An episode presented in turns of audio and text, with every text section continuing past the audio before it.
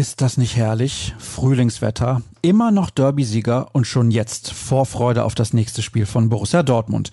Ja, das ist alles möglich und noch dazu liefern wir euch die wichtigsten Infos rund um euren Lieblingsverein hier bei BVB Kompakt präsentiert von Zurbrüggen. Alles für ein gutes Zuhause.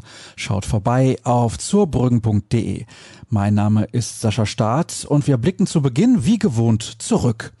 Wobei es nicht nur gute Neuigkeiten zu vermelden gibt. Der Sieg auf Schalke halt zwar nach, auch Tage später noch.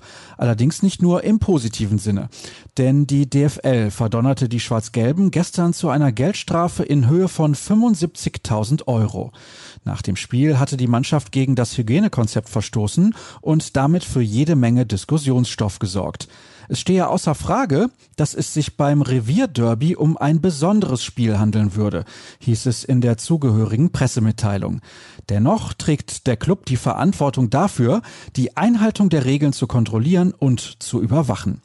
Unterdessen hat die Polizei Strafanzeige wegen des Verdachts der gefährlichen Körperverletzung durch Pyrotechnik erstattet. In weiteren Ermittlungen sollen nun Tatverdächtige identifiziert und weitere mögliche Vorwürfe überprüft werden.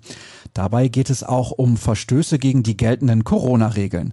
Weitere Details erfahrt ihr im Text von Jana Klü und Florian Gröger. Thematisch dazu passt, dass an einer Rückkehr der Fans in die Stadien gearbeitet wird. Eine Studie zeigt, unter welchen Voraussetzungen das wieder möglich sein könnte. Der von 20 Experten und Wissenschaftlern in den vergangenen zwei Monaten erarbeitete Leitfaden unterteilt sich in drei Bereiche. Die Zuschauerkapazität steigert sich von bis zu 40 über 80 bis hin zu 100 Prozent. Dabei wird zwischen Freiluftveranstaltungen und solchen in geschlossenen Räumen unterschieden. Das klingt kompliziert?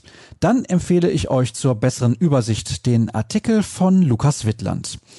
Weiterhin unter dem Einfluss von Corona stehen auch die Austragungsorte der internationalen Partien.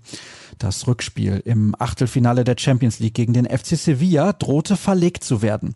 Doch nun macht eine neue Einreiseverordnung Hoffnung, dass der Kick wie geplant in Dortmund über die Bühne gehen kann. Jana Klü hat sich informiert und das Ergebnis für euch aufgeschrieben. Einen Blick auf zwei ehemalige Borussen hat Florian Gröger geworfen. In Spanien gehen Mikkel Merino und vor allem Alexander Isak ab wie Schmidts Katze. Der schwedische Angreifer traf am Wochenende gleich dreifach und damit im sechsten Ligaspiel in Folge. Dadurch egalisierte er den Vereinsrekord von Real Sociedad. Weitere Zahlen inklusive des Marktwertes der beiden Akteure findet ihr auf unserer Internetseite. Was passiert heute? Die Mannschaft steigt nach zwei freien Tagen wieder ins Training ein und die Medien dürfen tatsächlich dabei sein. Ihr könnt also eine ausführliche Berichterstattung direkt aus Brakel erwarten.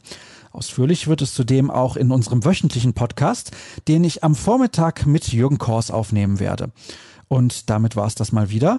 Solltet ihr noch mehr wissen wollen, dann ist das gar kein Problem. Auf ruhrnachrichten.de seid ihr richtig. Genau wie auf Twitter unter rnbvb. Ich freue mich über neue Follower unter Start. Kommt gut durch den Tag und wahlweise bis später oder bis morgen. Tschüss zusammen.